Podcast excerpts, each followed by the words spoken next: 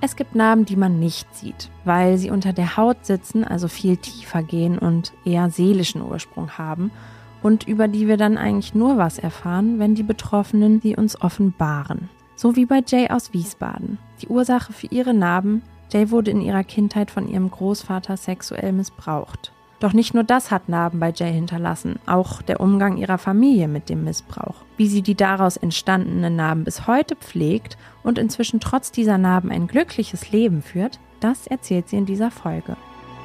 Scar Stories. Deine Narbe, deine Geschichte.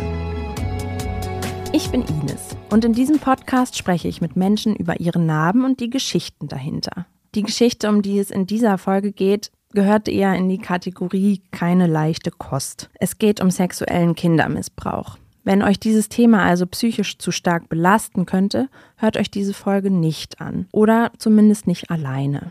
Und damit hallo zu einer weiteren Folge von Scar Stories. Bei mir ist heute Jay. Das ist aber nicht Jays richtiger Name. Den haben wir zu ihrem Schutz geändert. Das haben wir gemeinsam entschieden. Jay, am Anfang bitte ich meine Gesprächspartner immer erst ihre Narben optisch zu beschreiben, also wie groß sie sind und wo sie sitzen. In deinem Fall kann man, glaube ich, sagen, dürfte das etwas schwieriger sein. Würdest du aber vielleicht trotzdem es einmal für uns probieren zu sagen, wie deine Narbe aussieht? Mhm. Ja, gerne. Meine Narbe sitzt auf jeden Fall im Herzen und auf der Seele und ist zwar mittlerweile, würde ich sagen, ziemlich gut verheilt, vielleicht kaum noch sichtbar, aber kommt eben doch ab und an immer mal wieder zum Vorschein und meldet sich durch kleine Kiekser, in denen man zurückerinnert wird und vielleicht auch traurig eigentlich zurückblickt, warum man heute nicht mehr die Familie hinter sich hatte, mit der man eigentlich aufgewachsen ist. Ja, da gibst du schon so ein, zwei Hinweise auf deine Geschichte. Vielleicht kannst du einfach damit anfangen, Warum hast du diese Narben? Also was ist letztendlich das Ereignis, auf das deine Narben zurückgehen? Also die erste Narbe ist sozusagen entstanden im Kindesalter. Damals war ich circa zwischen vier und sechs Jahren alt. Heute bin ich Ende 30 und kann das nicht mehr ganz genau datieren. Es war zwischen 88 und 1990 in einer Zeit, in der meine Eltern viel gearbeitet haben und in der dann ähm, in dieser Zeit mein Großvater auf mich aufgepasst hatte. Das war der Vater von deinem Vater oder? Richtig, genau. Mhm. Und ja, in diesen Zeiten kam es dann eben über diesen längeren Zeitraum zum sexuellen Missbrauch seitens meines Großvaters. Was genau da passiert ist, da haben wir uns auch gegen entschieden, das jetzt in den Details zu beschreiben. Du hast ja schon gesagt, wann das ungefähr war, dass es natürlich lange zurückliegt. Was hat denn dazu geführt, dass das aufgehört hat? Ähm, es gab einen Schlüsselmoment, ähm, da war ich, wie gesagt, so ungefähr um die sechs Jahre müsste ich da gewesen sein. Und zu dem Zeitpunkt waren wir bei mir zu Hause, also es war immer abwechselnd, ja, entweder war ich bei meinem Großvater zu Hause, habe dort auch mal übernachtet, oder er war eben am Tag bei mir zu Hause, äh, als meine Eltern arbeiten waren. Und an diesem Tag, ja, war er gerade quasi zugange.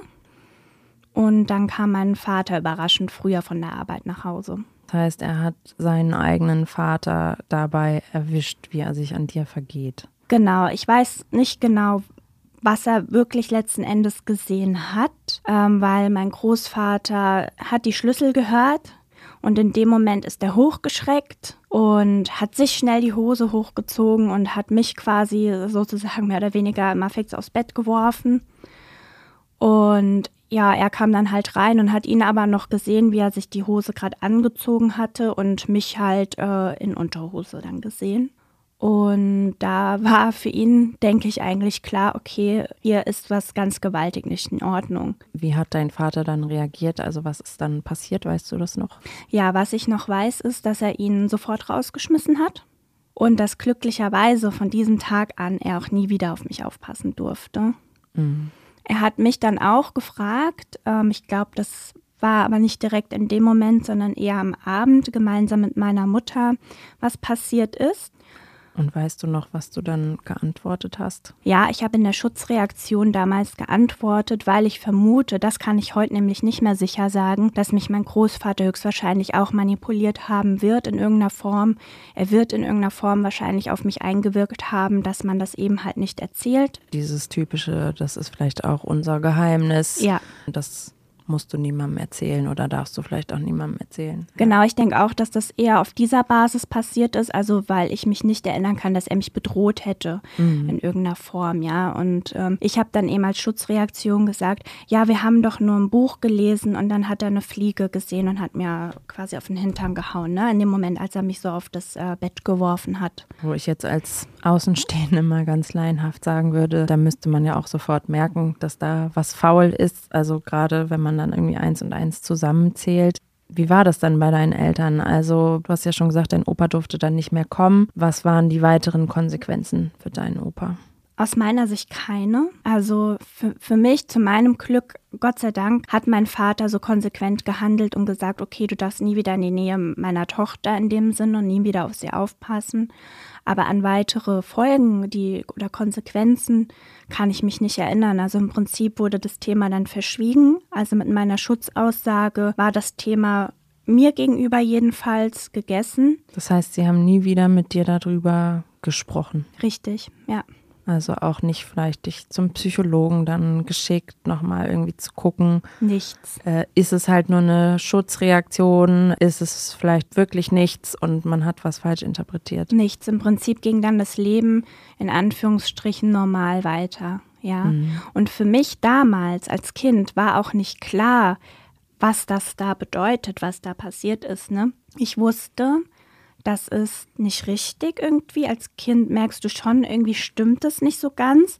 Sonst hätte ich auch die Schutzäußerung sicher nicht getätigt, aber trotzdem weil, kannst du es nicht einordnen. Und ich erinnere mich auch noch, bevor das dann eben beendet war, dass ich mich trotzdem immer auf meinen Großvater gefreut habe und am Fenster stand und geguckt habe, wann er kommt, weil es ist ja der Opa. Dementsprechend, es hat mich, glaube ich, als Kind schon sehr geprägt im Nachhinein betrachtet, aber ich habe das damals gar nicht wahrgenommen. Wenn du jetzt sagst, es hat dich geprägt im Nachhinein ähm, betrachtet, also man sagt ja auch nach dem Entstehen, es gibt erstmal eine Verletzung und das verheilt dann. In dem Moment würde ich jetzt sagen, nimmst du diese Verletzung ja vielleicht gar nicht so wahr, weil es dir gar nicht bewusst ist, weil du noch eben ein Kind bist. Trotzdem sagst du, es hat vielleicht einiges verändert rückblickend. Was sind das für Dinge, wo du sagst, naja, das ist vielleicht dann auch nicht ganz normal gewesen, wie ich mich verhalten habe oder ja, es haben sich ähm, Verhaltensauffälligkeiten in der Schule schon gezeigt und im Nachhinein habe ich das dann später, als ich ein älter wurde, dann auch anhand meiner Zeugnisse ablesen können. Ja, es war ja damals erste, zweite Klasse, schrieb man die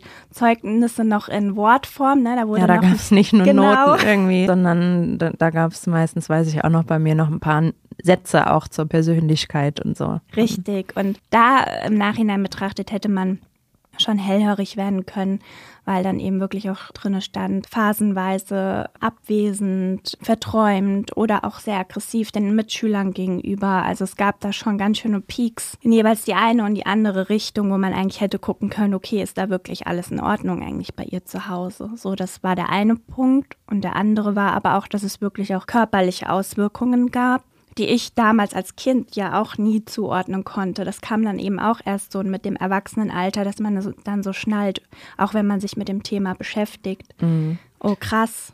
Ne, das kann damit zusammenhängen. Die Anzeichen, die du da beschreibst, Jay, die kann man ja durchaus als klassisch bezeichnen. Also vielleicht als Info dazu. Es gibt von der unabhängigen Beauftragte für Fragen des sexuellen Missbrauchs verschiedene Infos zu dem Thema. Unter anderem eben ähm, solche Punkte, woran kann ich erkennen, dass ein Kind möglicherweise sexuell missbraucht wird. Da findet man auch viele Zahlen und Fakten. Ich habe euch das auch mal in den Show Notes verlinkt was da auch nochmal verdeutlicht wird und was ja auch in deinem Fall zutrifft, Jay, ist, dass es oft ja auch TäterInnen sind, die die Opfer bereits kennen. Es ist nicht so wie oft in den Filmen eine fremde Person, sondern meist sind es leider Menschen, die einem sehr nahestehen, die man persönlich kennt, Familienmitglieder beispielsweise. Du hast ja schon gesagt, also ein bisschen abwesend in der Schule zum Beispiel gewesen, aber auch körperliche Dinge, die sich geändert haben. Was war denn das? Ich habe sehr stark unter äh, Extremschüben gelitten. Also das habe ich dann auch erst später nachgelesen, ist wohl auch eine Form der Neurodermitis in mhm. irgendeiner Weise, dass ich wirklich teilweise sehr schlimme Schübe an meinem Körper hatte mit schmerzhaften Bläschen, die zu großen Wunden geworden sind. Hast du davon dann auch doch körperliche Narben? Also es ist ja manchmal Glücklicherweise so. nicht. Mhm. Obwohl ich damals, das war mein größter Schub und ich glaube, danach hatte ich auch keinen mehr. Also es hörte so mit mm, rund neun Jahren auf circa quasi in, in meiner Kniebeuge. Da war das ganze Bein betroffen mit riesigen Wunden, sodass ich auch Verbände tragen musste, aber es glücklicherweise keine Narbe zurückgeblieben, keine sichtbare. Ja, weil das wäre ja sonst vielleicht auch irgendwie ein Triggerpunkt nochmal. Das hatte ich in einer anderen Folge mit Alex, mit dem habe ich über seinen Autounfall gesprochen, den er verursacht hat, wo er eben auch körperliche Narben hat, die einen ja dann dadurch, dass sie sichtbar sind, auch manchmal mehr daran erinnern, was passiert ist. Auch die Folge ist in den Shownotes verlinkt. Aber das heißt, körperliche Narben hast du in dem Fall nicht. Trotzdem sind es ja jetzt Anzeichen nochmal, wo du sagst, eigentlich ah, Verhaltensauffälligkeiten, dann auch noch der Körper, der irgendwie signalisiert, hier stimmt was nicht. Aber all das hat auch nicht weiter dazu geführt, dass deine Eltern gesagt haben, okay, eigentlich wissen wir ja, was da passiert ist, aber das kam nie zur Sprache. Ich erinnere mich noch bei diesen starken Extremschüben, die wirklich schlimm waren, dass meine Mutter auch geweint hat weil es so schlimm war. Aber es gab eben nie die Fragen oder das Analysieren oder dass ich mal zum Psychologen vielleicht geschickt worden wäre oder ähnliches gar nicht. Und ich habe mich auch bis ins Grundschulalter hinein auch nachts eingenässt. Auch das finde ich im Nachhinein betrachtet hätte ein Signal sein müssen, weil das ja oft auch eben psychischer Natur ist, ja, dass vielleicht was nicht stimmt, aber auch da nichts. Glaubst du, man kann sagen, die Signale wurden halt auch einfach bewusst ignoriert? Ich könnte mir heute vorstellen, dass meine Eltern vielleicht Angst hatten, die Wahrheit wirklich zu erkennen und anzunehmen. Mhm. Dass man sich davor, dass sie einfach Angst hatten, ne? dass sowas wirklich passiert ist und das wirklich wahrhaben zu wollen. Ich meine, ich kann es mir nicht vorstellen. Ich bin äh, selber auch Mutter, was vielleicht auch so das eigene Schuldgefühl dann ist, weil man sagt, oh Gott, ich habe meinem Kind meinem eigenen Vater anvertraut und jetzt ist so etwas Schlimmes passiert und irgendwie bin ich vielleicht auch schuld, weil hätte ich das nicht auch merken müssen. Aber in die Köpfe deiner Eltern kann man ja nicht reinschauen. Wie ging es dann weiter? Also du hast gesagt, in deiner Kindheit, Jugend wurde es nie angesprochen. Wurde es dann irgendwann doch nochmal thematisiert? Also du hast dich ja selber eben intensiv damit auseinandergesetzt. Wie ging es für deine Eltern weiter? Also ich für mich habe quasi erstmal normal mein Leben weitergelebt und meine Jugend verlebt und das war dann auch null ein Thema. Also es hatte mich im Hintergrund schon immer mal wieder beschäftigt und ich weiß, als ich dann ins Teenageralter kam und mir immer bewusster wurde, okay, vielleicht wurde ich da sexuell missbraucht, war mir aber immer noch nicht sicher. Da erinnere ich mich, dass ich einmal ähm, meiner besten Freundin das anvertraut habe, als sie bei mir übernachtet hatte. Und ähm, das war es aber auch wieder. Und dann ging es wieder weiter. Und erst war sie 2005, kam es dann richtig zur Sprache, also als ich schon 20 Jahre alt war. Krass. Genau. Ja. Und was war der Auslöser, dass es dann dazu kam? Hast du selbst angesprochen, deine Eltern oder was ist passiert? Es gab einen Moment, da war ich zu Hause in meinem Elternhaus und also ich habe da auch noch gewohnt, aber ich war, hatte damals schon meine erste Beziehung, war also eigentlich meistens bei meinem Freund gewesen. Und an diesem Tag war ich zu Hause und ich weiß noch, ich saß in der Küche und meine Mutter saß mir gegenüber und sie erzählte dann so plötzlich aus dem Nichts. Stell dir mal vor, deine Großtante hm, und deine andere Großtante, die haben erzählt, dass ähm, der Opa A. -Punkt damals sie wohl sexuell missbraucht hat in der Kindheit und die eine Tante sogar vergewaltigt hat. Was macht das dann mit dir in dem Moment, wo du hörst, ich bin nicht alleine? Es gibt sogar noch mehr Betroffene. Das war zuallererst ein Schock, aber auch ein riesiges Gefühlskarussell, weil du sitzt jetzt da und du weißt, das stimmt, das ist passiert. Du weißt ja, dass es dir selber angetan wurde, weil meine Mutter eben auch sagte, ja, in der Familie glaubt den beiden keiner. Die haben das Gefühl, die wollen jetzt irgendwie nach all den Jahren Aufmerksamkeit bekommen oder irgendwie die Familie kaputt machen. Solche Worte sind da gefallen. Also das heißt, sie hat selber äh, A, der direkt suggeriert, eigentlich in der gesamten Familie wird ihnen nicht geglaubt und macht auch deutlich, auch sie zweifelt irgendwie daran, indem sie das so mitgibt. Meine Mutter glaube ich nicht, dass sie dran gezweifelt hat, mhm. weil ich glaube, dass der Grund dafür war, dass sie mich darauf angesprochen hat, dass sie sich an das Erlebnis in der Kindheit erinnert hat. Sie will vielleicht in dem Moment auch nochmal die Bestätigung. War jetzt. da was, mhm. genau. Jetzt so nach dem Motto, jetzt hast du ja die Möglichkeit, was zu sagen, ne? Und hast Denk du die ich. Möglichkeit genutzt? Ja, aber noch nicht an diesem Abend, weil ich das selber erstmal verarbeiten musste und das ein Schock für mich war. Ich habe also erstmal noch nichts großartig von mir gesagt, sondern ich habe mich mit meinem Freund damals beraten und habe dann aber relativ zügig entschlossen, dass ich das Gespräch mit meinen Großtanten suche. Bevor du mit deinen Eltern auch nochmal sprichst? Mhm. Mhm. Okay. Ja, weil ich und meine Eltern, wir hatten nie das große Vertrauensverhältnis. Auch gerade ich, äh, das Verhältnis zu meiner Mutter war eher immer problematisch. Was ja vielleicht auch nicht durch deine Erfahrungen begünstigt wurde, ne? Also könnte ich mir jetzt einfach mal vorstellen. Ja, richtig. Hm. Und für mich war halt klar, die beiden sind betroffen, also gehe ich da hin und suche das Gespräch, auch weil ich die immer als sehr lieb empfunden habe und da auch so ein gewisses Vertrauen dann auch irgendwo da war. Und ich wusste ja, okay, wir sind sozusagen Gleichgesinnte, uns geht es genauso. Wir haben das gleiche Schicksal. Ihr habt im Prinzip die gleiche Narbe, mhm. die euer Opa hinterlassen hat. Genau. Vielleicht nochmal zur Erklärung vom Familienverhältnis her. Großtanten, also meine Großmutter, die Frau von meinem Großvater, hat zwei sehr jüngere Schwestern. Also ähm, sie selber ist damals äh, mit meinem Vater mit 17 Mutter geworden schon und zu dem Zeitpunkt war ihre eine Schwester gerade mal drei und die andere war so ungefähr 13, 14. Deswegen ist das äh, bei meiner einen Tante auch so ungefähr in dem Zeitraum 5, 6 rum passiert und bei meiner anderen, die vergewaltigt wurde mit 14. Okay, krass. Das heißt, du merkst, du bist nicht allein, du suchst das Gespräch mit denen. Was habt ihr dann entschieden, ihr habt euch ausgetauscht sicherlich, habt ihr dann auch entschieden, okay, wir, sind jetzt zu dritt, man muss uns ja irgendwie glauben. Das war meine Intention tatsächlich, weil ich habe in mir gespürt plötzlich so ein Motivation, so ein Aktionismus, so jetzt können wir ihn dran kriegen. Wir sind zu dritt. Vielleicht gibt es sogar noch mehr in der Familie. Wir müssen das ansprechen, wir müssen das sagen und wir müssen vor allen Dingen halt was tun gegen den. Und ich weiß noch, dass der erste Schritt aber erstmal war, in der Familie darüber zu sprechen. Und da war dann an zweiter Stelle nach meinen Großtanten eben meine Eltern die nächste Stufe mhm. quasi. und ja, das habe ich dann gemacht und habe dann eben mit meinen Eltern gesprochen.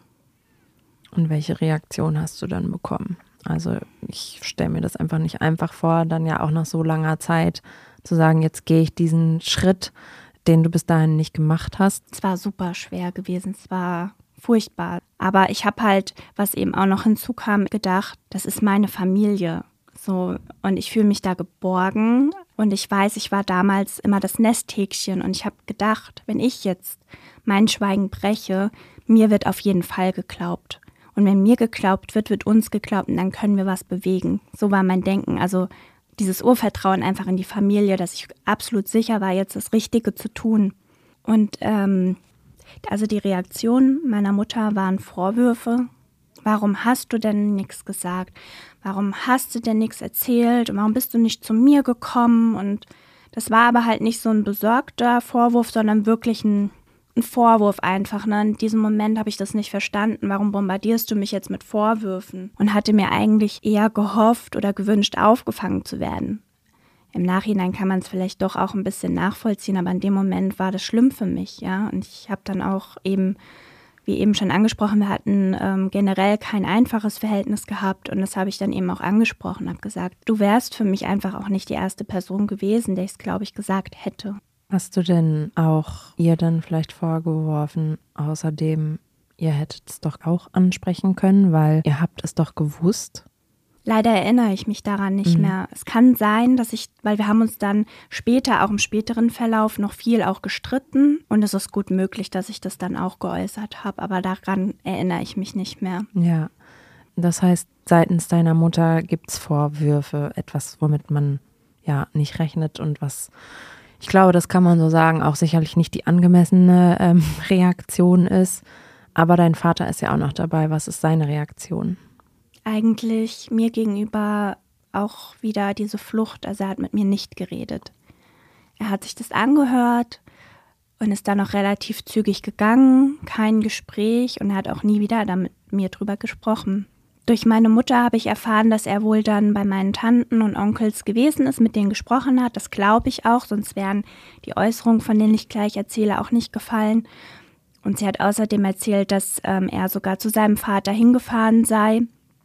Aber da weiß ich nicht wirklich, ob das wirklich so war, weil mir gegenüber hat er einfach nichts geäußert, ja. Hm. Ja, krass. Ich kann mir das echt nicht vorstellen, was das dann mit einem macht, weil es ist ja auch oft ein Grund, warum ja Missbrauch, Vergewaltigung und so nicht angezeigt wird, die Angst der Opfer, dass ihnen nicht geglaubt wird. In dem Fall ist natürlich schon so, dass du sagst, okay, ähm, seitens deiner eigenen Eltern hast du schon das Gefühl, sie haben das wahrgenommen, sie wussten es ja eben vielleicht auch, aber der Rest der Familie hat ja bis jetzt signalisiert, sie glauben, da ist nichts dran. Jetzt seid ihr zu dritt. Wie geht denn die erweiterte Familie, sage ich jetzt mal, damit um, dass ihr plötzlich zu dritt seid, dass da noch eine Geschichte auftaucht, noch jemand, der sagt, ich habe eben auch diese Narbe, die in dem Moment ja irgendwie sicherlich auch wieder ein bisschen aufgerissen wird. Ich habe das auch erlebt. Ja, vor allen Dingen, mir war ja viele Jahre wirklich gar nicht bewusst, dass es ein Missbrauch ist, weil du das nicht einordnen kannst. Und dann wird dir das klar das war eigentlich ein Verbrechen, was da passiert ist. Nicht nur eigentlich. Ja, also. ja.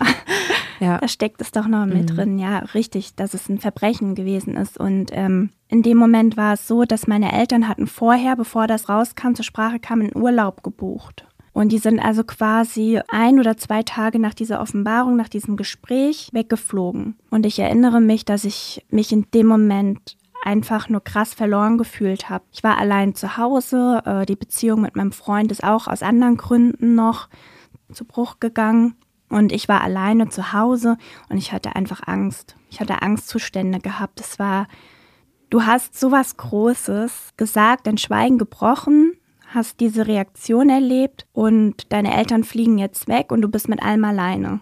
Das war krass. Du merkst ja in dem Moment auch so, um bei unserer Narbenanalogie ähm, zu bleiben, dir wird bewusst, du hast dir nicht eingebildet, dass da mal irgendwie eine Verletzung war und daraus eine Narbe Fall. ist, sondern die ist da. Jetzt wird sie dadurch aufgerissen, wird mega präsent einfach. Und dadurch merkst du, es entstehen aber neue Verletzungen, die ja auch erstmal wieder verheilen müssen. Also die Reaktionen, die man nicht erwartet hat. Du sagst jetzt, du fällst irgendwie auch einfach in ein mega tiefes Loch. Genau, ich bin in das Loch gefallen, weil dann auch an diesem Tag, wo ich das erste Mal alleine zu Hause war, es plötzlich an der Tür klingelte. Ich mach auf und es war meine Tante. Mhm. An dem Tag hatte mein Cousin Geburtstag und er war da noch klein. Und sie kam hoch und sagte, ja, es gibt da ja gerade diese Geschichte und ich möchte nicht, dass du kommst. Weil dein Großvater wird da sein und ich möchte nicht, dass es zum Eklat kommt. Deine Tante entscheidet in dem Moment, wen lade ich ein, den Täter oder das Opfer und stellt sich ganz klar auf die Seite deines Opas. Ist das dann die Schwester von deinem Vater gewesen? Also die eigene Tochter. Das war die Schwägerin tatsächlich, mhm. also die Frau des Bruders meines Vaters. Die andere Schwester, ähm, das habe ich aber ein bisschen später erst äh, erfahren, ein bisschen zeitversetzter, die ähm, ist auch auf die Schiene gegangen, wie bei meinen Großtanten. Jetzt kommt die auch noch, jetzt will die auch noch Aufmerksamkeit, jetzt will die auch noch die Familie zerstören. Also auch da, das ist die direkte Tochter. Genau, auch eben halt die komplette Ablehnung. Aber in dem Moment, als das mit meiner Tante war, die da vor mir stand, das ernsthaft gesagt hat, und mit dieser Tante hatte ich ein wahnsinnig enges Verhältnis. Die war für mich in kleinen Kindertagen teilweise ein Mutterersatz. Da ist alles, der ganze Boden unter mir ist weggebrochen, alles. Das habe ich nicht begreifen können. Es ging mir nicht in den Kopf. So was erlebe ich da gerade, das kann nicht Wirklichkeit sein. Und dann bist du alleine zu Hause, deine Eltern sind im Urlaub und du bist eh schon in diesem Loch drin. Aber da so richtig. Das heißt, du rutscht noch tiefer rein. Ja, also da war ich für mich in dem Moment komplett verloren. Und ich weiß noch, wie ich die Nächte nicht schlafen konnte, wie ich wirklich Angstzustände hatte, wie ich Panik hatte, wie ich das einfach nicht greifen konnte. Und ja. Wie lange warst du dann in diesem Zustand? Als meine Eltern aus dem Urlaub zurückkamen, ich glaube, die waren so um die zehn Tage weg, ging es ja weiter. Ne? Also dieses nicht drüber sprechen, dieses Ignorieren. Und im Gegenteil, dir wird irgendwie das Gefühl übermittelt, du hättest etwas falsch gemacht, mit dir wäre etwas nicht in Ordnung.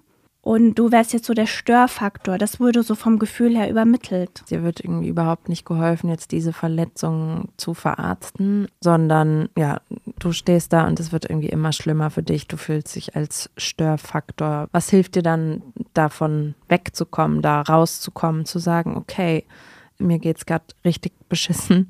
Ich merke, ich kriege hier überhaupt nicht das, was ich jetzt brauche. Warst du dir überhaupt darüber bewusst? Ich glaube am Anfang noch nicht weil da hat sich diese Situation ja erstmal so ein, also die ist ja erst entstanden. Und ich muss auch heute sagen, ne, dieser Missbrauch, das eigentliche Verbrechen, das passiert ist, das hat mich natürlich geprägt. Aber so richtig gebrochen hat mich halt dieser Moment mit der Familie, wo wirklich das Urvertrauen komplett wegreißt. Und das ist Anfang 2005 passiert. Und es zog sich quasi bis Silvester 2005, 2006 hin, indem ich in so eine Depression reingeraten bin. Mhm. Das bedeutet, durch dieses Gefühl, das ich übermittelt bekommen habe, nicht mehr erwünscht zu sein, nicht mehr gewollt zu werden, irgendwie zu stören, habe ich mich nicht mehr getraut, mein Zimmer zu verlassen. Das heißt, ich habe mich isoliert, eingeigelt. Ich habe mich teilweise noch nicht mal mehr getraut, auf Toilette zu gehen. Immer nur, wenn meine Eltern nicht da waren, habe ich mich getraut, aus dem Zimmer rauszukommen. Und das führte halt aber auch bei meinen Eltern zu Frust, weil sie nicht mehr wussten, wie sie mit mir umgehen können. Das heißt, ihr habt euch immer weiter voneinander entfernt, jeder aus unterschiedlichen Gründen für sich vermutlich, aber so die Distanz emotional gesehen auf jeden Fall wird so groß und dann wohnt man aber noch auf engem Raum zusammen. Richtig, genau. Was tust du dann, um da rauszukommen? Ich habe dann irgendwann gemerkt, dass ich diesen Zustand einfach selbst nicht mehr möchte. Ich habe einfach gemerkt, zu dem Zeitpunkt habe ich gerade eine Ausbildung gemacht zur Bankkauffrau und ich habe dort mich dem zweiten Vorstand anvertraut, der ein super Mensch ist. Ich hoffe, er lebt noch, er war damals schon älter. Mhm. Und der hat mich Gott sei Dank aufgefangen, dass ich einigermaßen durch diese Ausbildung auch noch durchkam und diesen Alltag leben konnte. Hast du dich denn ihm anvertraut, also mhm. wirklich in vollem Umfang, also dass du ihm vom Missbrauch erzählt hast, auch wie jetzt die Familie damit umgeht und du eben nicht ein- und ausweist? Der wusste komplett Bescheid, ja. Und das war dann der erste Mensch, oder nicht der erste Mensch, aber der dir helfen konnte der mir insofern helfen konnte, dass ich wenigstens diesen Alltag mit der Bankausbildung weiter packe und der vielleicht auch über Dinge dann hinweggesehen hat, ne, dass ich nicht leistungsfähig war, dass es Tage gab, da kam ich zu spät oder habe mich krank gemeldet oder bin nicht zur Berufsschule erschienen. Und er war dann der, der sich in dieser Hinsicht für mich eingesetzt hat, weil er den Hintergrund kannte, was mhm. da gerade los war. Da bekommst du Verständnis für deine Situation. Du bist aber noch in Depre dieser Depression ja eben drin. War das dann aber auch ein Moment, wo du gemerkt hast, ich muss mir halt Hilfe anderweitig noch suchen, weil von der Familie kriege ich sie ja nicht? Genau, wie gesagt, dieser Punkt, dass ich gemerkt habe, das kann so nicht weitergehen. Ich möchte auch gar nicht so leben. Das ist, das ist kein Leben mehr, ne?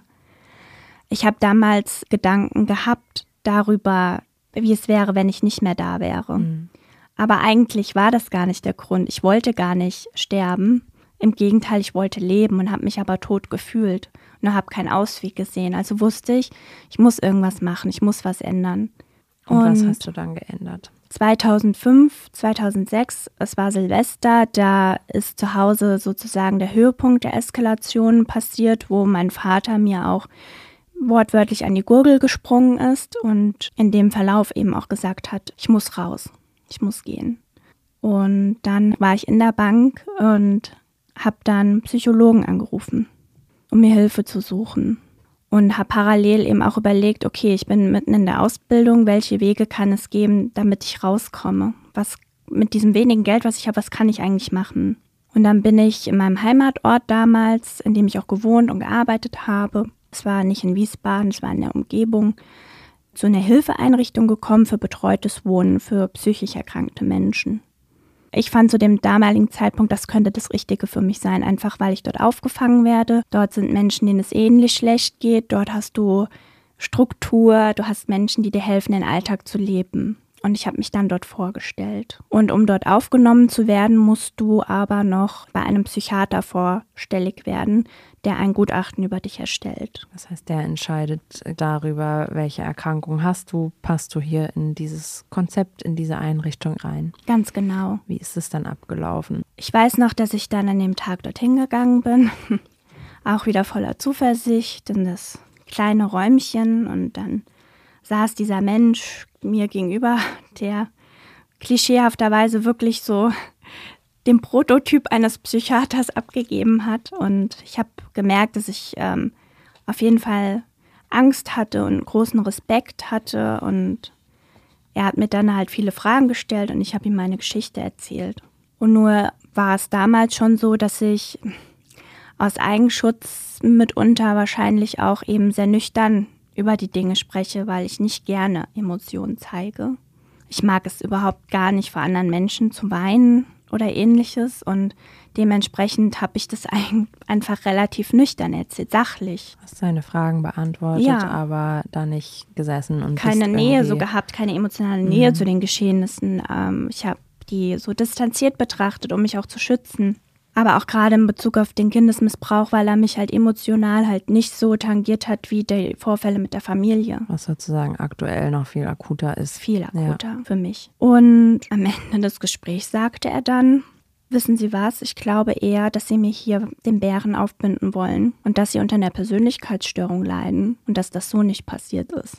In dem Moment kriegst du wieder vermittelt, ich glaube dir nicht. Und das noch von einer Person, wenn man ja denken würde, okay, der kennt sich mit solchen Themen aus, der muss ja wissen, was die Punkte vielleicht auch sind, woran man ja aus professioneller Sicht erkennt, das ist eine wahre Geschichte und er glaubt dir nicht, er stellt eine andere Diagnose. Das heißt, vermutlich ja auch, du kommst nicht in diese Einrichtung rein, steckst weiter in deiner Situation fest. Es war krass. Also es war quasi erneut so, dass dir der Boden unter den Füßen weggerissen wird und diesmal war es ein Fachmensch, einen, wo du halt denkst, hey, der hat das studiert, der müsste es doch wissen. Und trotzdem machen Menschen, kann man glaube ich sagen, leider Fehler. Für dich in dem Moment aber natürlich einfach ein schlimmer Fehler. Hast du denn dann die Kraft weiterzumachen? Du hast ja auch gerade schon gesagt, es gab davor Momente, wo du gemerkt hast, boah, eigentlich so ein Leben will ich nicht. Andererseits ist da der Wille, ich will aber leben, nur so jetzt nicht. Jetzt geht der nächste Schritt wieder nicht für dich gut aus in die richtige Richtung. Genau, und da beginnst du halt dann auch an dir selber irgendwann zu zweifeln. Du denkst, mit dir ist wirklich was nicht in Ordnung, du bist verkehrt, das ist furchtbar, du hast das Gefühl, du machst alles falsch. Und trotzdem, ich musste ja rauskommen. Also habe ich weitergemacht und ähm, die nächsten Schritte waren, dass ich erstmal mich nach normalen WGs, Studenten-WGs etc. umgesehen habe, mir da einige Wohnungen angeguckt habe und aber auch gemerkt habe, das ist so nichts für mich, dass ich eigentlich da gar nicht so der Typ für bin. Und dann habe ich Anfang 2006 eine kleine Wohnung besichtigen können in Wiesbaden. Eine kleine Einzimmerwohnung, Altbau, 28 Quadratmeter, noch so richtig alt und schnuckelig. Und ich habe damals mit dem Vermieter eben halt auch gesprochen, dass es Probleme gibt. Natürlich nicht im Detail, sondern einfach auch finanzieller Natur, dass ich in der Ausbildung stecke und auch nicht wüsste, wie ich dann die Kaution wahrscheinlich aufbringen kann. Und ähm, ich weiß noch, dass er dann aber im März 2006 hat er angerufen und gesagt, ich würde ihm gerne die Wohnung geben. Das heißt, jetzt geht es ein bisschen bergauf, was ja schon mal schön ist. Trotzdem, die Wohnung ist jetzt da und vielleicht eben der Ort zu sagen, okay, jetzt muss ich mich darum kümmern, dass meine Verletzungen irgendwie verheilen und vernarben. Wie schaffst du das? Ich habe zeitgleich in dem Prozess, äh, mir eine Wohnung zu suchen, auch Psychologen angerufen und habe dann in Wiesbaden einen Psychoanalytiker nach freudscher Art gefunden. Ist dir das denn schwer gefallen, ähm, nach Psychologen zu suchen, wenn du auch jetzt eine schlechte Erfahrung mit einem Psychologen ja gemacht hast? Waren da Zweifel da? Also so wie ich mich zurückerinnere, war das tatsächlich nicht so. Sondern ich habe mich, glaube ich, wirklich eher gefreut, weil ich noch weiß, woran ich mich erinnere, ist, dass ich eben in der Bank saß, an meinem Schreibtisch und mir das wichtig war, die durchzutelefonieren. Also war ich motiviert, was ändern zu wollen. Und dieser Psychoanalytiker hat mich dann noch angenommen und da habe ich wirklich auch Gehör gefunden und bin dreimal die Woche, weil ich eben halt wirklich so ein Akutfall war, sag ich mal, ne, dorthin gegangen und das war wirklich ja, meine Rettung dann psychischer Natur betrachtet, ne? Das hat dir sehr geholfen. Wie ging dein Leben dann weiter? Also du bist ja bei deinen Eltern dann raus. Habt ihr überhaupt noch Kontakt oder führt es dann dazu, dass Funkstille herrscht? Die haben mich ja sozusagen rausgeworfen. Natürlich jetzt nicht von heute auf morgen, aber mit diesem Eskalationstag an Silvester war eben klar, ich muss raus. Und von da an war eigentlich im Prinzip auch schon Funkstille gewesen. Auch beim Umzug selber, als meine Cousine mütterlicherseits, die immer meine Vertrauensperson und Bezugsperson war, geholfen hat, war auch kein Kontakt da. Also die haben sich zurückgezogen, sozusagen Tür zu und gar nichts. Wie sieht es mit dem Rest der Familie aus? Dann väterlicherseits ist da dann auch waren weg. Okay. Man muss sich auch vorstellen, die Schwester meines Vaters beispielsweise, die ja die Worte geäußert hatte, ach, jetzt ist da noch jemand, der die Familie zerstören will, etc., die hat auch nie das persönliche Gespräch zu mir gesucht. Ich habe die, seitdem das rauskam, bis dato nicht wieder gesehen. Das heißt, du hast auch nicht das Gespräch nochmal mit ihr gesucht?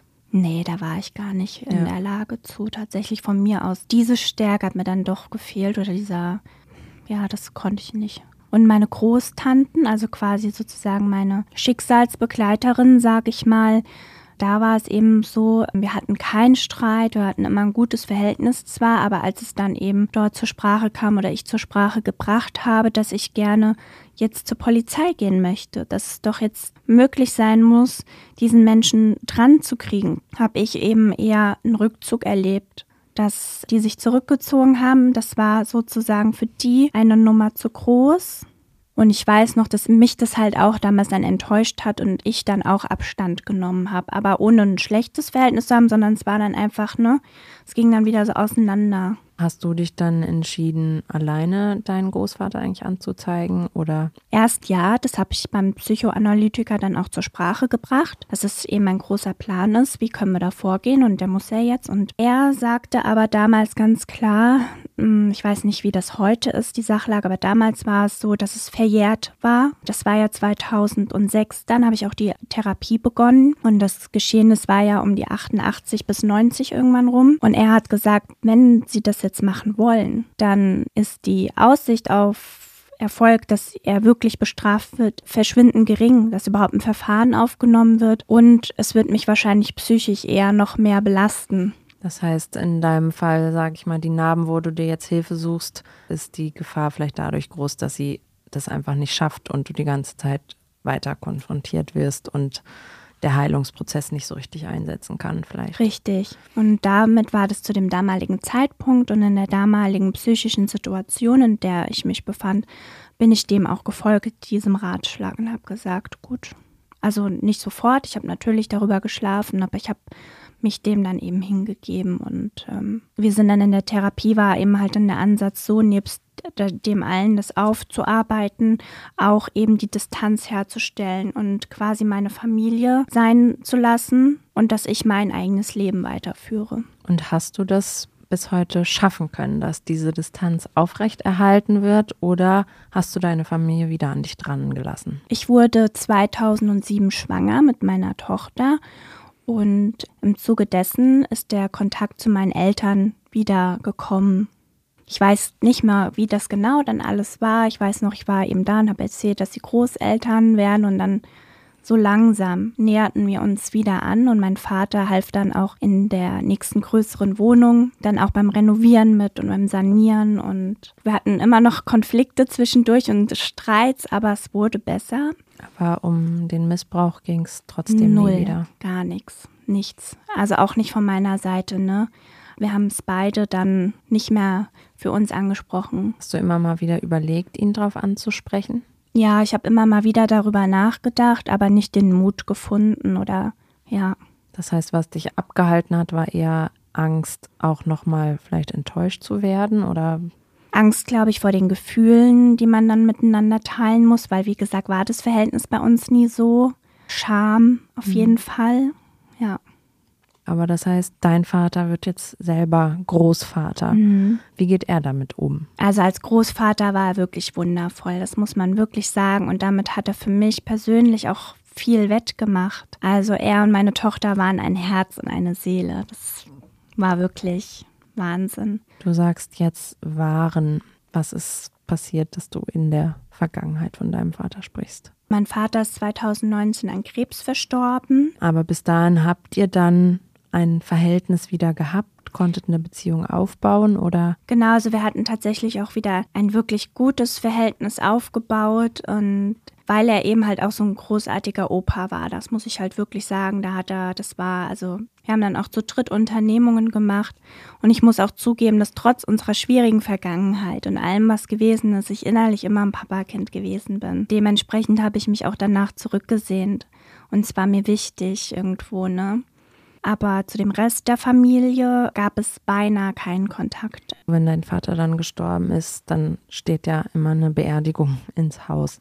Ein Ereignis, wo in der Regel ja dann auch die meisten Familienmitglieder auftauchen. Du hast ja auch gesagt, dein Vater hat auch Geschwister und natürlich seine eigenen Eltern. Hat dein Opa überhaupt noch gelebt zu deinem Zeitpunkt und wie ist dann diese Beerdigung abgelaufen? Also war das dann vielleicht ein Moment, wo man gezwungenermaßen wieder Kontakt aufnehmen musste mit dem Teil der Familie, von dem man sich jetzt so abgesetzt hat?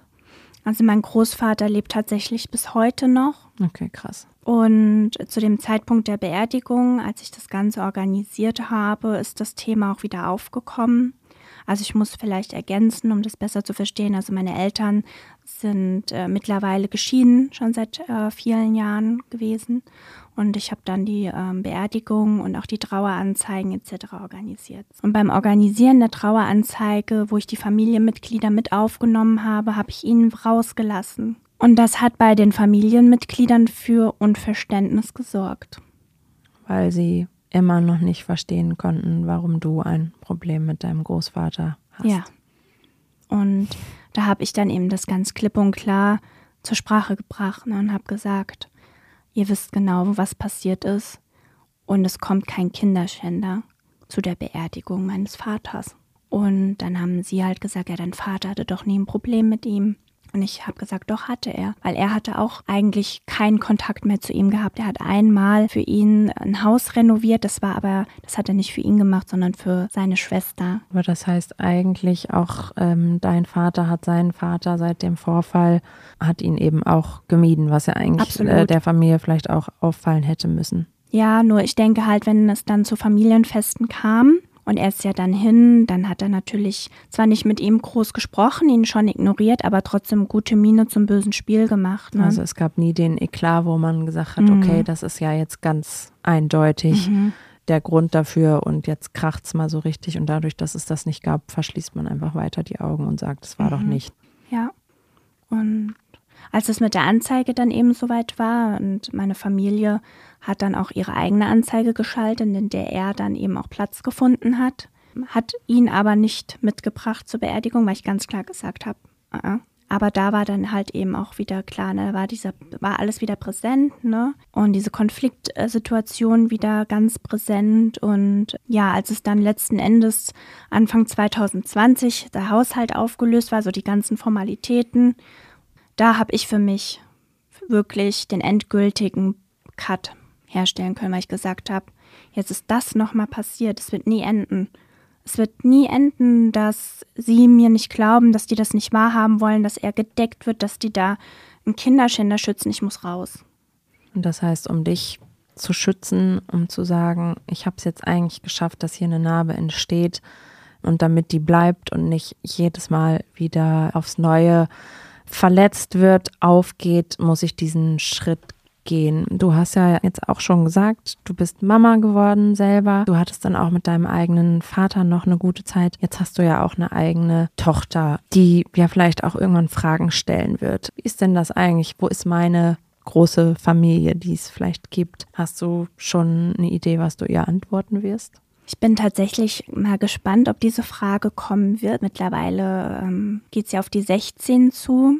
Und ich habe so das Gefühl, dadurch, dass sie das ja nie so erlebt hat, sie vermisst nichts. Es scheint sie nicht zu beschäftigen. Ich habe gemerkt, ich habe ihr offen, also sie weiß nichts über die Geschichte, weil es mir wichtig war, ihr nicht mein Schicksal sozusagen überzustülpen, oder sie mit meiner Geschichte zu belasten, das wollte ich nicht. Vielleicht auch dazu, es gibt ein ganz tolles Projekt von meinem Kollegen Dominik Theis, der hat dazu eine VRM-Story gemacht, die verlinke ich euch in den Show Notes. Da geht es darum, wie vielleicht Traumata über Generationen weiter vererbt, weitergegeben werden können. Von den transgenerationalen Traumata aber wieder zu dir, Jay. Hast du denn deiner Tochter erzählt, dass du jetzt in Scar Stories deine Geschichte erzählen wirst? Ich habe ja erzählt, dass ich an einer Podcast-Reihe teilnehme, in der es um Narben des Lebens sozusagen geht. Und da hat sie dann schon gefragt, aha, was erzählst du da so? Mhm. Und dann habe ich gesagt, ja, mal gucken, vielleicht willst du ja reinhören. So, das habe ich dann so offen gelassen, aber mhm. dann auch nichts weiter erzählt. Also wenn sie das Interesse zeigt, dann würde ich damit offen umgehen. Also ich würde sie nicht anlügen und ihr etwas verheimlichen, aber ich würde es eben auch nicht von mir aus ansprechen, weil es nicht sein muss. Wenn sie jetzt diesen Podcast hört, gehe ich davon aus, dass vielleicht ja schon noch mehr Fragen auftauchen. Aber da fühlst du dich jetzt bereit für. Da ja. sagst du, ist die Narbe eben so verheilt, dass du drüber sprechen kannst, so wie du es jetzt ja vielleicht auch mit mir in diesem Schritt schon tust. Ja, genau, weil ich bin jetzt mittlerweile an einem Punkt angekommen und deswegen habe ich mich auch in diesem Podcast sozusagen gemeldet. Es ist das erste Mal, dass ich mich jetzt öffentlich dazu äußere, aber ich habe einfach gemerkt, ich glaube, Schicksale dürfen erzählt werden. Und ich glaube einfach, dass es viele Menschen da draußen gibt, denen es auch helfen kann, denen es auch Zuversicht bieten kann und die vielleicht zum einen sehen, okay, krass, auch wenn ihr nicht geglaubt wurde, hat sie weitergemacht und ich kann das auch. Und vor allen Dingen auch eben mitzugeben, du bist in eine Familie hineingeboren, aber das bedeutet nicht, dass sie dich ein ganzes Leben begleiten muss. Und wenn es Situationen gibt, in denen es nicht mehr tragbar ist, mit deiner Familie zu leben oder Kontakt zu haben, dann ist es auch völlig in Ordnung für dich in deinem Leben zu entscheiden, ich mache einen Cut. Und vielleicht ist es dann auch für meine Tochter oder kann es dann auch für meine Tochter, wenn sie den Podcast hören möchte, ein wertvoller Impuls für ihr Leben sein und sieht, hey krass, die Mama hat das und das erlebt, aber die hat ja echt was aus ihrem Leben gemacht und das wäre schön. Das heißt, wenn du deine Narbe anguckst, ist da auch das Gefühl, ich bin eben stark, ich habe das überwunden.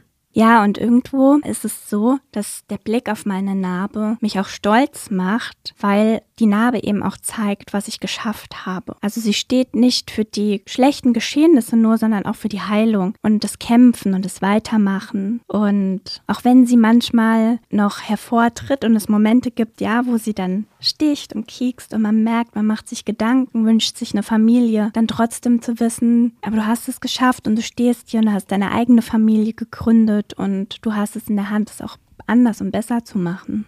Trotzdem ist ja auch noch die Narbe da, die ganz klar nur dein Opa erstmal verursacht hat. Du hast gesagt, er lebt noch. Bis jetzt bist du nicht den Schritt gegangen, ihn anzuzeigen. Ist das ein Punkt, wo die Narbe manchmal noch juckt in dem Fall und du denkst, vielleicht sollte ich das doch noch machen? Ja, ist ein guter Punkt. Also tatsächlich ist das äh, wirklich ein Punkt, an dem ich mich manchmal frage und so ein bisschen mit mir moralisch Ping-Pong spiele, war das jetzt wirklich letzten Endes richtig? Hätte ich trotzdem was sagen sollen, weil letzten Endes lebt der ja noch weiter. Und das ist schwierig. Ich bin mir manchmal wirklich nicht sicher. Ich denke mir dann eben trotzdem, okay, ich habe mich ja dazu entschieden, meine Familie meine Familie sein zu lassen und das von mir halt abzukapseln und zu trennen. Und ob das jetzt letztlich richtig oder falsch ist, ob man das überhaupt bewerten kann, ich weiß es nicht. Ist wirklich schwierig.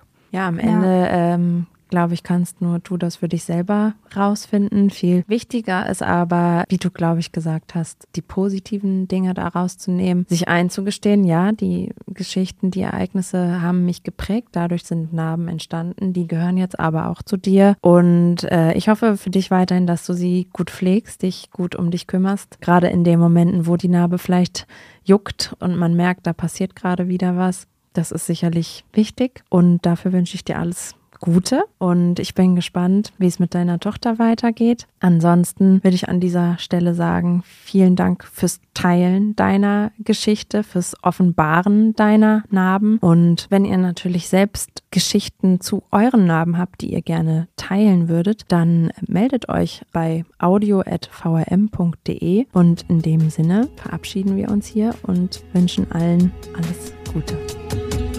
Scar Stories ist eine Produktion der VRM von Allgemeiner Zeitung, Wiesbadener Kurier, Echo Online und Mittelhessen.de. Redaktion und Produktion Ines Smolinski. Ihr erreicht uns per Mail an audio.vrm.de.